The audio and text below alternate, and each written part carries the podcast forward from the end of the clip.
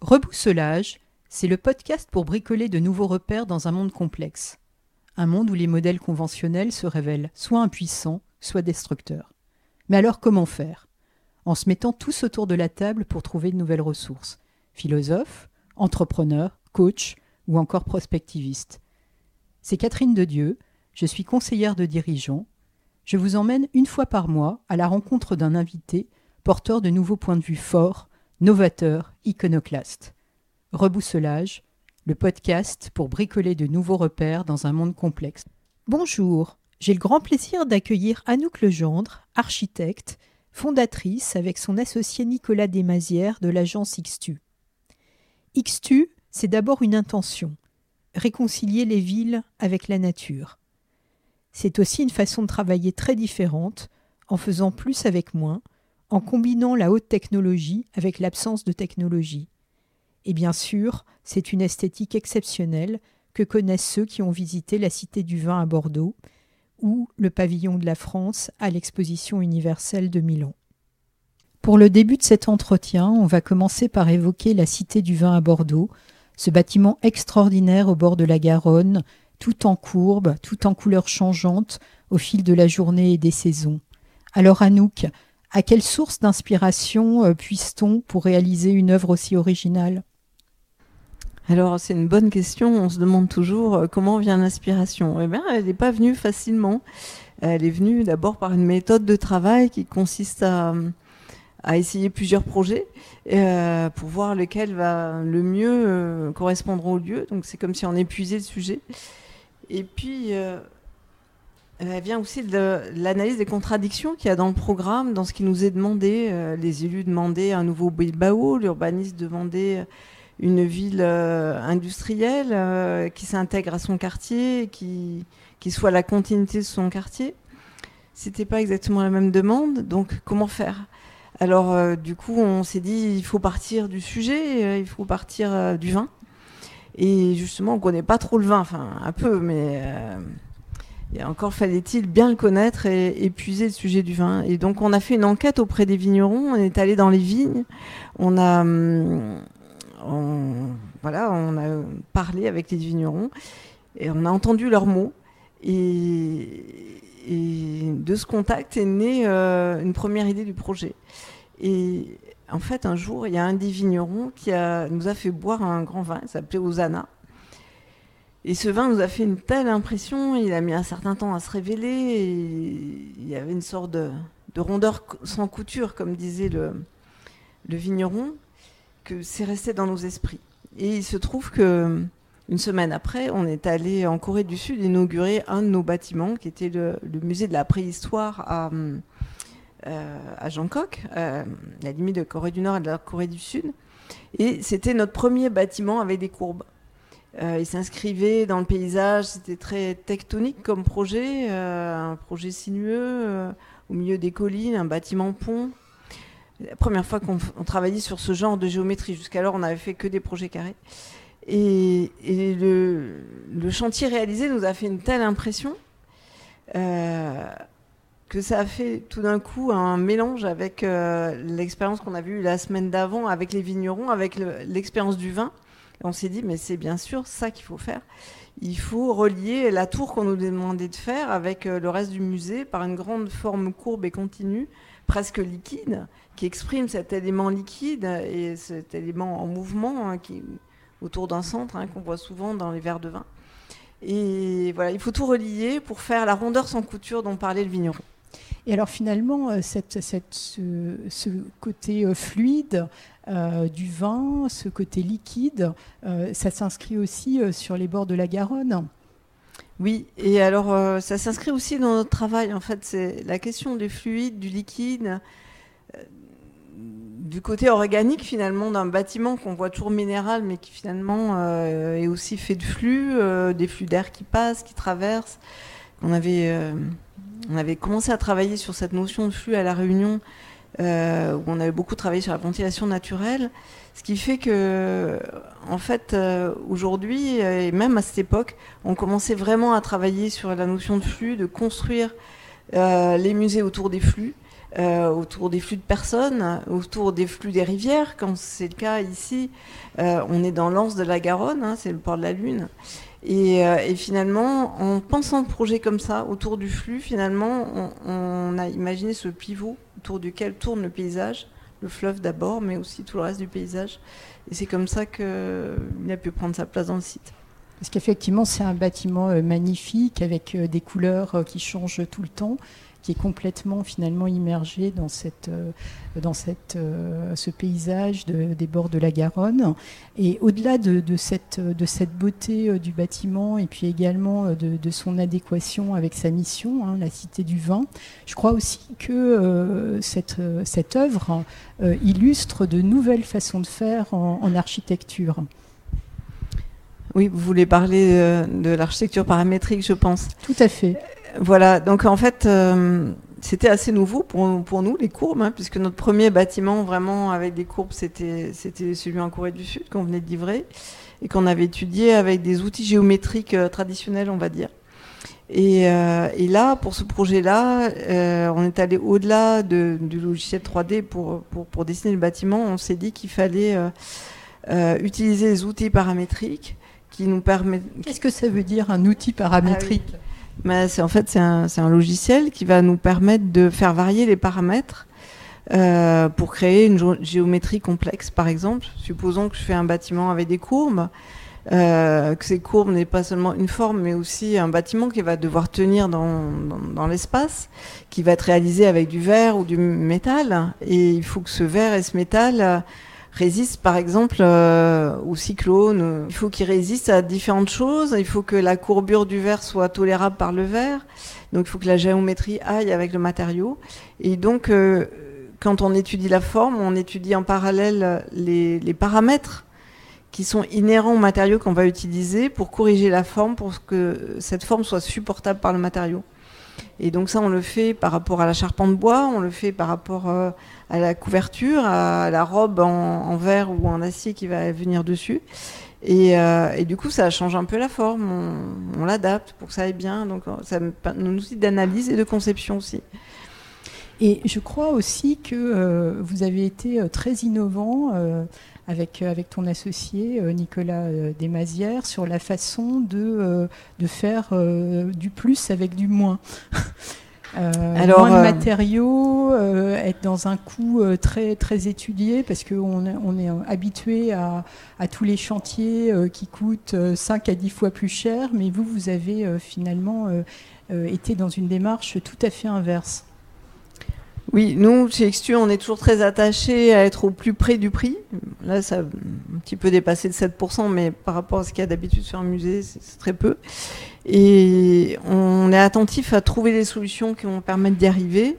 Et à pas faire plusieurs architectures à la fois. On essaie de faire un seul geste, une seule architecture qui va à la fois traiter l'intérieur à l'extérieur et si possible la structure en même temps c'est l'inverse finalement de la fondation Vuitton, où vous avez un extérieur, un intérieur, et, voilà, ces deux projets, euh, deux fois plus de matière et de structure.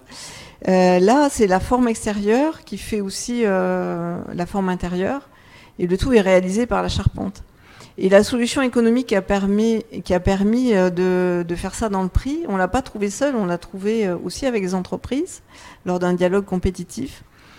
Euh, qui fait qu'on a utilisé au maximum euh, les possibilités faites par la robotique en bois, parce qu'en fait cette grande forme elle est faite en bois.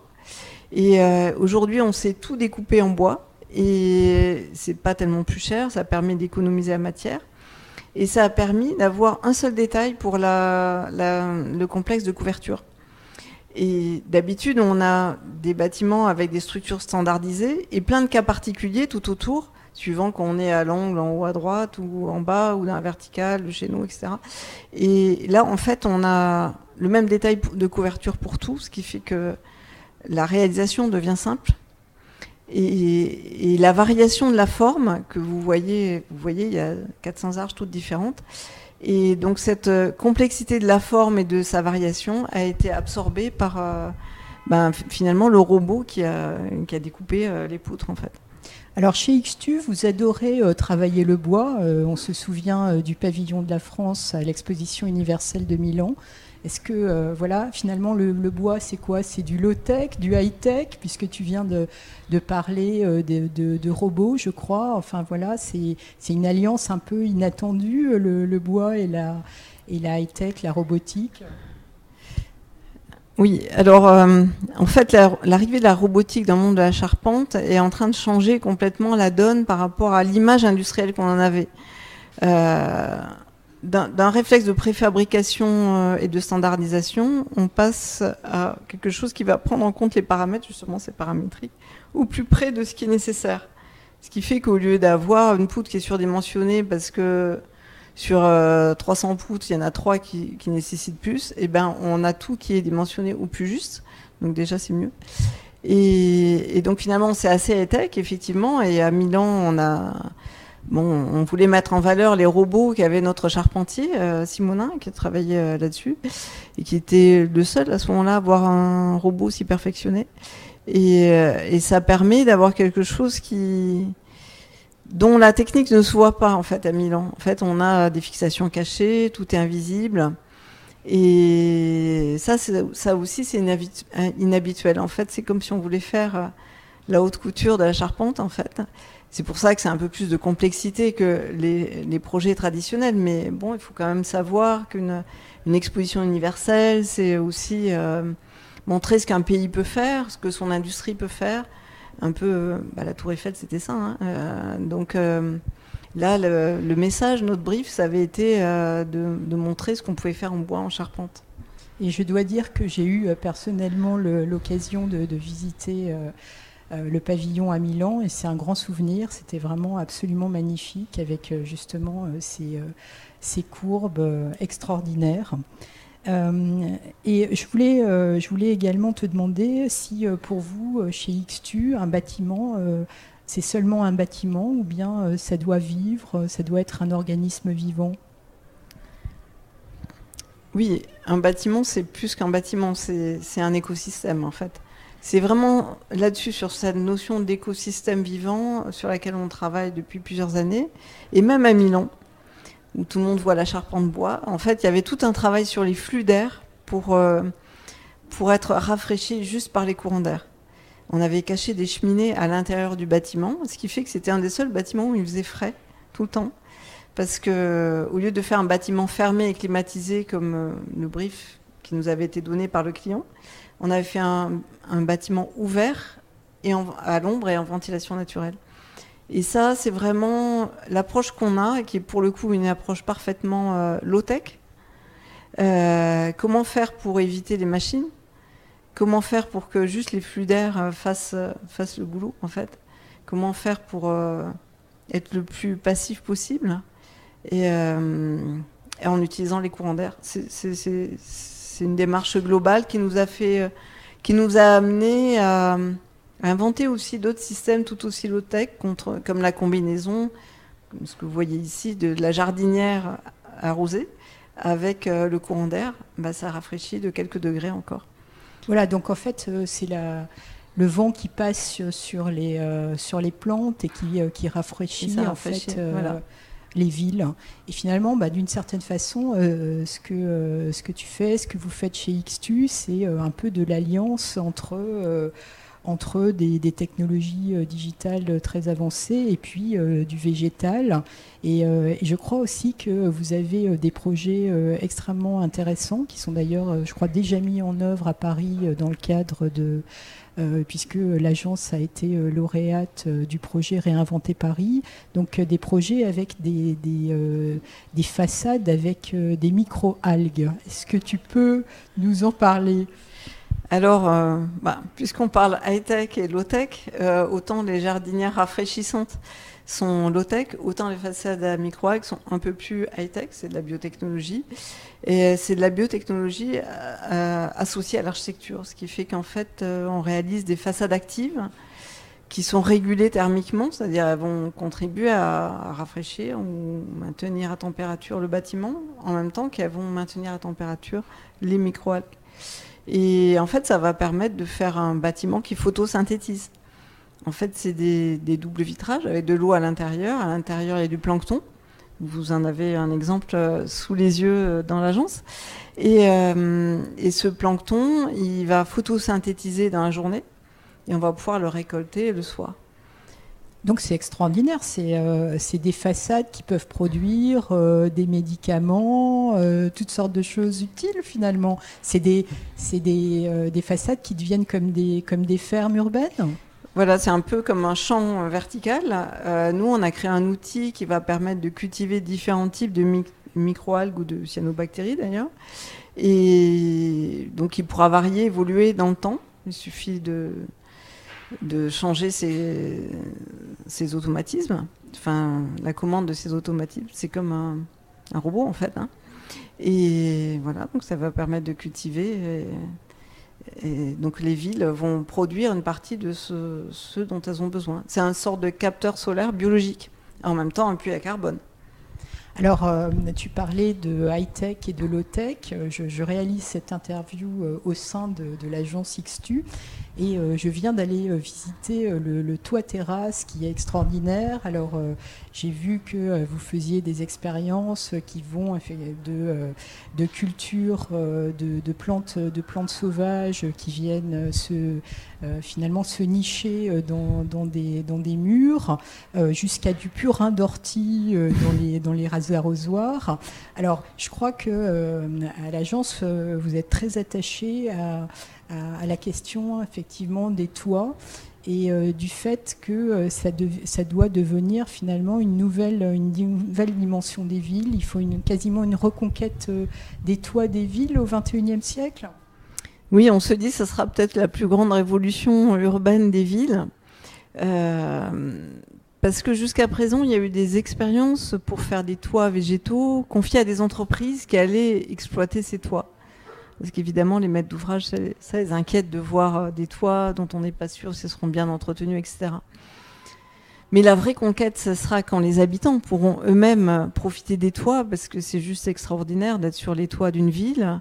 On est au milieu du ciel, des nuages, du vent, euh, de la pluie. Euh, au milieu des oiseaux. Euh, c'est finalement le premier endroit où on retrouve la nature.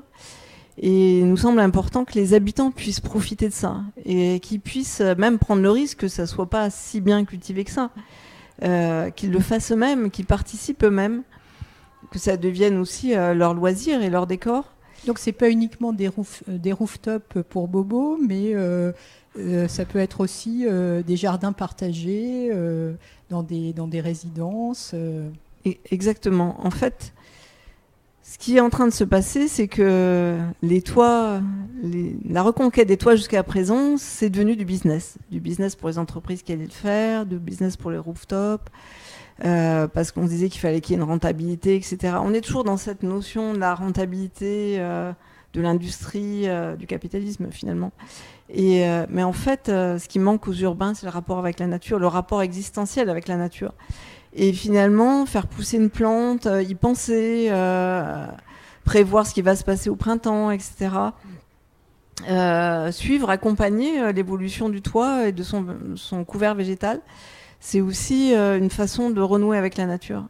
Et qui peut être faite d'ailleurs avec ses voisins, dans un toit partagé, etc. Et ça nous semble important que ça ne soit pas un truc marchand, parce que c'est en train de devenir quelque chose de marchand qu'on consomme, mais plutôt quelque chose de participatif qui permet aux urbains d'avoir leur propre euh, action sur la présence de la nature dans la ville. Et ça, si on arrive à ça demain, si vous regardez les toits autour de vous, vous, allez voir qu'il y a une petite reconquête végétale des toits autour. Et euh, d'année en année, il y en a de plus en plus. Et si on arrive à ça demain, ça sera une vraie révolution urbaine de la ville. Et la deuxième révolution urbaine de la ville, ça serait aussi de reconquérir une partie des rues. Parce que les rues ont été données aux machines, c'est-à-dire les voitures. Les voitures, les vélos, etc., ont été pensées comme des flux mécaniques, ont été pensées sur un modèle industriel. En fait, toute notre vision de la ville, elle a été entièrement révisée par le modèle industriel. Donc en fait, c'était pas uniquement euh, la ville pour les voitures, ça, euh, ça va bien au-delà de ça. Ben, en fait, la ville pour les voitures, avant d'être la ville pour les voitures, c'était une ville pour les humains.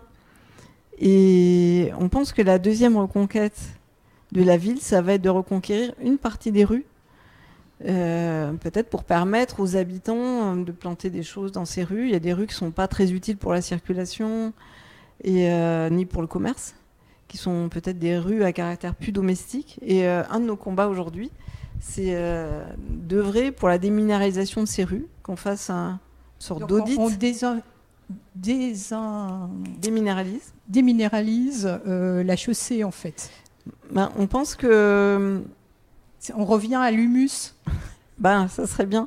Euh, on pense que toutes les rues n'ont pas la même efficacité aujourd'hui, qu'on a par facilité tout recouvert de bitume. C'était moins cher, c'est-à-dire qu'on a pris le pétrole qui était au fond du sol et on l'a répandu sur toute la planète. Et on pense que ça, c'est très mauvais pour la nature. Et euh, c'est très mauvais pour l'îlot de chaleur, c'est très mauvais pour le climat parce que ça chauffe. Le week-end, ils viendraient jardiner dans leur rue euh, le samedi avec leurs voisins. Et ben, on consommerait moins de pétrole et on aurait moins chaud et il ferait plus frais. Donc en fait, finalement, euh, chez XTU, vous faites de l'architecture pour réparer le monde? Je pense que d'abord, ça doit partir de là, des humains, des habitants, et avec la nature, et pas en marchandisant la nature en fait. Et euh, voilà, après, ben, on espère que ça fait une ville beaucoup plus verte, avec euh, du vrai végétal partout, euh, beaucoup de biodiversité, que c'est seulement à ce prix-là qu'on arrivera à baisser vraiment l'îlot de chaleur et à penser différemment la question de l'énergie. Il n'y a que quand on aura pensé qu'il faut consommer comme des bêtes, quand on aura arrêté de penser qu'il faudra consommer comme des bêtes, qu'on on sera mentalement parvenu au point où on envisagera d'être frugal, de vivre autrement, euh, peut-être de s'habiller différemment, d'être moins en représentation, euh, d'aller vers l'essentiel. Et c'est ça que nous apporte la nature. Elle nous rappelle qu'elle est essentielle en fait. Alors on arrive à la fin de cet entretien. Et euh, il commence à y avoir une petite tradition dans Reboussolage, c'est que mon invité partage une ou plusieurs euh, sources d'inspiration pour nos auditrices et nos auditeurs. Quelle serait la tienne? Alors la première chose, ça va être un souvenir qui a été euh, une rupture chez nous dans notre travail. C'est la première fois où on a compris que, compris intimement, que le monde était fait par les flux, que c'était pas un monde minéral euh, d'objets, et euh, c'était un monde qui est fait par les flux qui gouvernent le monde, c'est-à-dire euh, le vent, la pluie, la neige. Et c'est quand on est arrivé pour la première fois en Islande. Et là, on avait l'impression d'être au début du monde. C'est un, pays qui n'avait pas d'arbres à l'époque, entièrement déforesté dans les siècles passés. Et toutes les montagnes, tous les, glaciers, tout était façonné par les flux. Euh, aussi bien la glace dont on sentait le mouvement que les volcans, euh, que les montagnes qui étaient érodées, les montagnes de mousse, etc. Et euh, c'est ça qui nous a fait changer de vision de l'architecture. Avant, on faisait des bâtiments tout carrés, assez brutalistes. Et c'est là que la courbe est apparue dans notre travail. C'est pas une courbe gratuite, c'est la courbe de la vie. C'est la courbe des flux. Parce qu'en fait, les flux, c'est eux qui fabriquent tout. Et euh, voilà, donc ça c'est la première chose. Et je crois que c'est quelque chose qui est essentiel dans la nature, ce mouvement, le mouvement du vent, des arbres, euh, bah, autour de nous, vous voyez, il y a des arbres partout, et euh, de la pluie, tout ça. Et c'est ça aussi la réalité. On est tellement omnubilés tous par la société de consommation qu'on a oublié tout ça. Et je pense que c'est ça qu'il faut partager. Pour aller plus loin avec Anouk Legendre, bien sûr le site euh, de, l'agence XTU, xtuarchitects.com et également la page Facebook de l'agence où vous trouverez euh, des magnifiques visuels euh, des projets, qu'ils soient réalisés ou encore à venir. Et puis bien sûr, in real life, allez visiter la Cité du Vin à Bordeaux ou encore la Tour TED 16 rue Edmond Michelet à Strasbourg, qui a été lauréate du concours Habiter la France de demain, ou encore, pour ceux qui peuvent prendre un billet d'avion, aller en Corée du Sud pour visiter le musée de la préhistoire de Jeonggok. Voilà, c'est fini pour aujourd'hui. Si cet épisode vous a plu, n'hésitez pas à en parler autour de vous, à vous abonner et aussi à distribuer quelques étoiles à reboussolage sur Apple Podcast. Merci de votre soutien et à bientôt.